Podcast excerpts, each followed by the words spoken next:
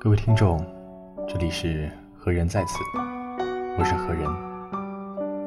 今天和大家分享的主题是：努力和不努力，过的是不一样的人生。新学期换了一位谜一样的男老师。为什么说他是一位谜一样的男人呢？实在是因为我们早已久仰他的大名，却一直没机会去深入了解他。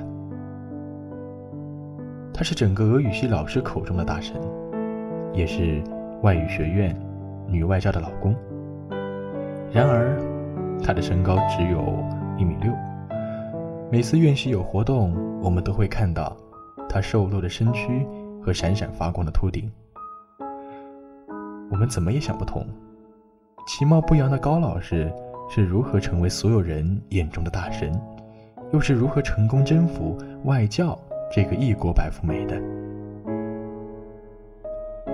可是，在他任教了三节课后，我们终于再也不觉得他是迷眼的男人了。他在我们眼中彻彻底底的变成了神一样的男人。通过他瘦弱的身躯，我们看到的是一个高大进取又高贵的灵魂。他闪闪发光的秃顶再也不是秃顶了，而是散发着智慧的光芒。他的才华，他的风骨，自有一番文人的儒雅风流，不知不觉刻入每一个学生心中。当被他的风采震慑了的我们。纷纷向这位语言大神寻求学习语言的妙招和捷径时，他却只说了这样一句话：“我没有捷径，我唯一的捷径就是努力。在这个世界上，没有捷径，就是最好的捷径。没有捷径，就是最好的捷径。”这句话足以点燃多少毫无背景、只有背影的。少年人的热血。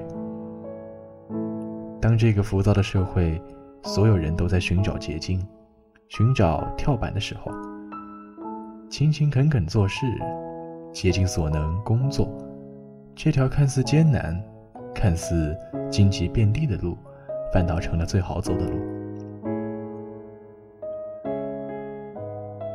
泰戈尔的《飞鸟集》写过：“只有经过地狱般的磨练。”才能创造出天堂的力量，也只有流过血的手指，才能弹出世间的绝唱。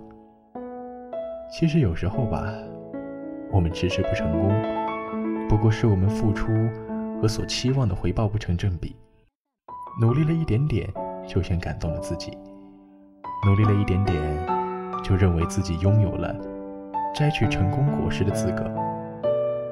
生活。往往要比我们意想之外的公平。你只有愿意为他付出多大的代价，你才有资格期冀多少回报。只有经历过自我奋斗，经历过诸多不眠之夜，经历过为了成功而苦苦求索的过程，当我们获得胜利果实的时候，才会觉得这果实异常香甜，才会内心毫无虚浮。和侥幸，只有满满的踏实与欣慰。后来，高老师给我们分享了他自学英语的故事。他所在的区域在那个时代只教俄语，所以他的英语是完完全全的零基础。但是为了考研和考博，他只能自学英语。而在那期间，他一次性买了许多笔芯。并且收集了许多草纸，他把所有的笔芯捆在一起，用过的正面朝上，没用过的反面朝上。每一次独自伏案到深夜后，他都会为用完一支笔芯而感到特别喜悦。后来，他用过的笔芯足足有一整个中型收纳箱那么多。他用来写英语的草纸竟堆得比他还高。而通过自己的努力，他也获得了可以在大学同时教任英语和俄语两门语言的殊荣。他说自己出身并不好，小时候每一次去读书，他都告诫自己一定要努力，一定不要浪费了父母的辛苦钱。高中后，他是他们整个区域唯一考上重点大学的学生。大学时，他又是班级唯一一个买不起录音机练习口语和听力的学生。但是，他却是班级唯一一个在大学二年级就去当外贸翻译，在大学二年级就彻底实现经济独立，并借钱给家里的学生。他说：“一开始年纪小，出去做翻译，总有一些老翻译在刚见面时想给他一个下马威。可过了一段时间后，就变成了有他在的地方，其他翻译都不敢开口，生怕自己在他面前漏洞百出。”